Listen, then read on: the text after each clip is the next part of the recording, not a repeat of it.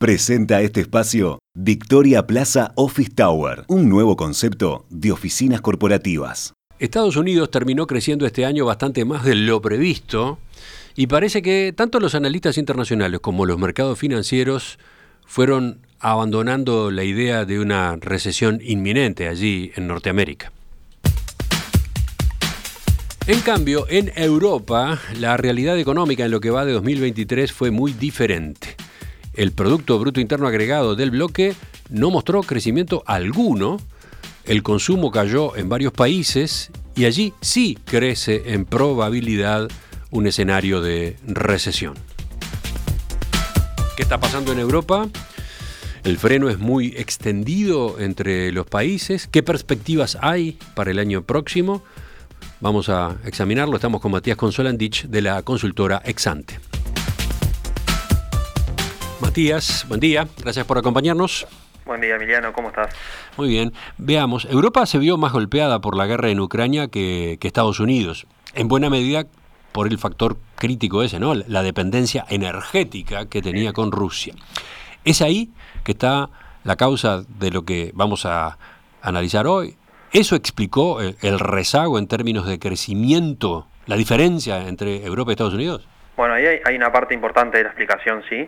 Probablemente no toda, pero, pero sin duda importante.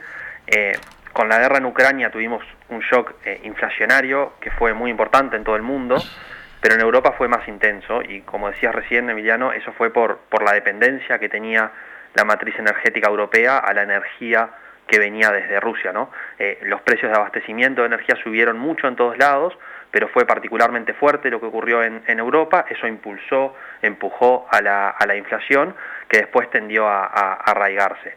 Eh, la inflación de la eurozona tuvo un pico de casi 11% en octubre del año pasado, desde ahí viene bajando, pero en agosto todavía estaba en 5,3%, que es un número eh, muy arriba de lo que es el objetivo de 2% que tiene el, Banco Central.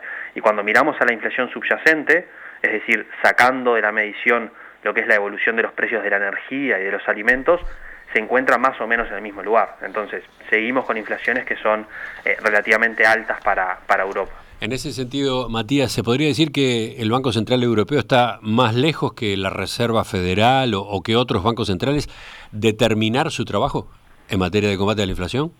Bueno, digamos que, ninguno tiene todavía el partido ganado, pero, pero esa realidad de inflación más alta es la que explica por qué el Banco Central, digamos, volvió a subir las tasas de interés este mes, la llevó al nivel más alto desde que se creó el euro y contrastó con lo que hicieron otros bancos centrales como la Reserva Federal o como el Banco de, Inglaterra. Esta eh, suba de tasas encarece el crédito, desincentiva el consumo, desincentiva la inversión y eso nos dejó un panorama de crecimiento en los últimos meses que fue realmente pobre.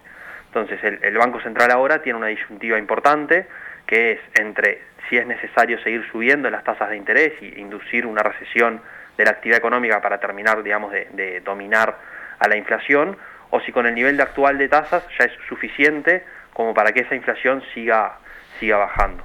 La verdad es que probablemente no están muy lejos de dejar de subir las tasas de interés, pero la actividad eh, ciertamente ya se está viendo eh, muy afectada. Justamente eso quería consultarte. Eh, ¿Podemos repasar cómo viene siendo el desempeño en materia de, crecimiento y cómo es el panorama de los distintos países? Al, comienzo yo decía que los resultados han sido bastante decepcionantes. Sí, tú, mencionabas que, el PIB de la eurozona prácticamente no creció este año. estamos viendo una caída en los niveles de consumo que es bastante generalizada y en los últimos meses también estamos viendo una contracción importante del sector manufacturero y de los servicios, digamos, a nivel agregado.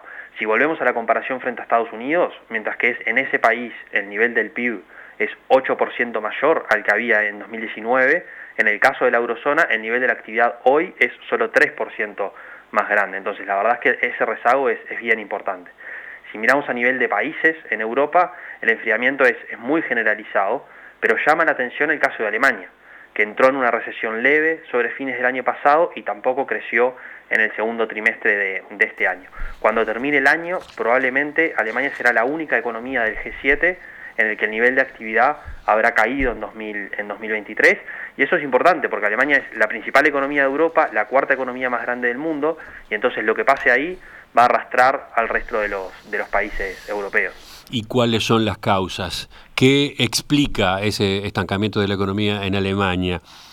¿Es por lo que veníamos hablando de las subas de tasas de interés? Bueno, esa es, sin duda parte de la explicación, eh, que afectó al mercado interno, el encarecimiento del crédito, decíamos, la inflación redujo el poder adquisitivo de los hogares, redujo, los, niveles de consumo, pero también se combinaron otros factores. Alemania tiene un, sector industrial y un sector automotor que pesa mucho en la economía y esos sectores son muy intensivos en el uso de la energía. Entonces, estas industrias eran eh, muy dependientes de la energía que se importaba desde Rusia, como resultado de la decisión que tuvo Alemania de cerrar sus propias plantas centrales de carbón, algunas de las plantas de, energía nuclear, que volvieron en la matriz energética muy dependiente del gas, del gas natural. Para tener una idea, antes de la guerra en Ucrania, más de la mitad del gas de Alemania venía desde Rusia. Entonces la guerra implicó un golpe muy fuerte en toda Europa, pero fue particularmente importante en el parque industrial alemán y por ende también afectó al crecimiento económico en, ese país. Si vemos el último año, tuvimos un, viraje grande fuera de la energía de Rusia, digamos, pero los costos se han mantenido altos y deterioraron los balances de varias empresas. Y después también tenemos el propio aflojamiento de la economía mundial de este año, que es importante por el modelo económico de crecimiento que tiene que tiene Alemania, que está muy volcado hacia, hacia afuera. Mm. ¿A qué te referís con eso, Matías? ¿A que el sector exportador de Alemania es muy importante?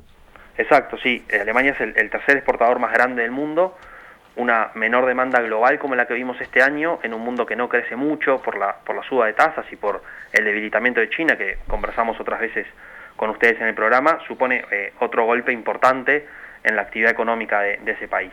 Las exportaciones de Alemania eh, representan más de la mitad del PIB total. Eh, cuando salimos de la pandemia en 2021, Alemania tenía un superávit de cuenta corriente que era 5,3 puntos del, PIB. El año pasado ese superávit se redujo a 2,1% del PIB y este año se estima que sea aún menor. Entonces, eh, en definitiva, Emiliano, es, un panorama que es bastante complicado el que estamos viendo en Alemania y que difícilmente se revierta en los próximos meses. Pero más allá de lo, de lo coyuntural, también hay elementos eh, más estructurales, digamos, que ponen dudas sobre la dinámica de crecimiento de más largo, de más largo plazo. Mm, me imagino que estás aludiendo, por ejemplo, a lo que señalaba la revista The Economist en, en su portada el mes pasado. Catalogaba a Alemania como la enferma de Europa y señalaba que necesitaba cambiar de rumbo para evitar convertirse en un rezagado en términos de crecimiento frente al resto de Occidente. Eh, ¿Por qué también hay preocupación con ese crecimiento de más largo plazo?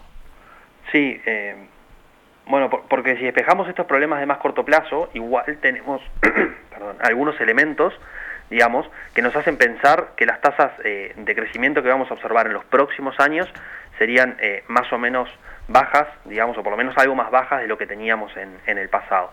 Por ejemplo, hay una población que es crecientemente eh, envejecida o porque los sectores más importantes que tiene la economía están expuestos a una creciente competencia internacional. Ahí el caso del sector automotor me parece que es muy evidente. ¿no? En, en 2006 China y Alemania producían cada uno 5 millones de autos al año. Hoy Alemania produce 4 millones de vehículos, mientras que China produce 28 millones de, autos, que es una cifra eh, más grande, digamos, que la producción conjunta entre Estados Unidos, Japón y, Alemania. Ah, impresionantes esos números, ¿no? Hoy Alemania produce, decías, 4 millones de autos al año y China 28 millones. 28 millones, más grande que Estados Unidos, Japón y, Alemania. Es un número realmente grande. China se convirtió en uno de los, de los principales competidores en ese mercado, sobre todo en, autos eléctricos en los últimos en los últimos 5 o 10 años.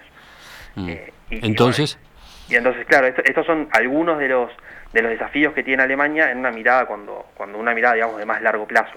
Eh, un punto positivo es que lo hace desde fundamentos que parecen más sólidos que en otros países, porque tiene un sector industrial que es pujante, porque ha ganado un montón de credibilidad fiscal, tiene menores niveles de ratio de deuda, tanto pública como privada, sobre el nivel de, actividad que el resto de sus pares europeos y que Estados Unidos también.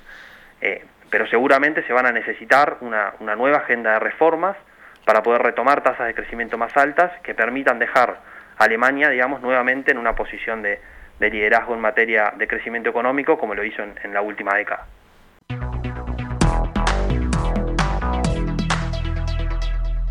La economía europea perdió fuerza. Alemania inducirá una recesión en el resto del bloque. Bueno, esos eran los puntos que abordábamos hoy en el análisis económico. Estábamos con Matías Consolandich de Exante. Matías, gracias. Nos reencontramos con ustedes en los próximos días con otros temas. Gracias a ustedes, Emiliano. Que tengan buen día. En perspectiva, más que un programa, más que una radio.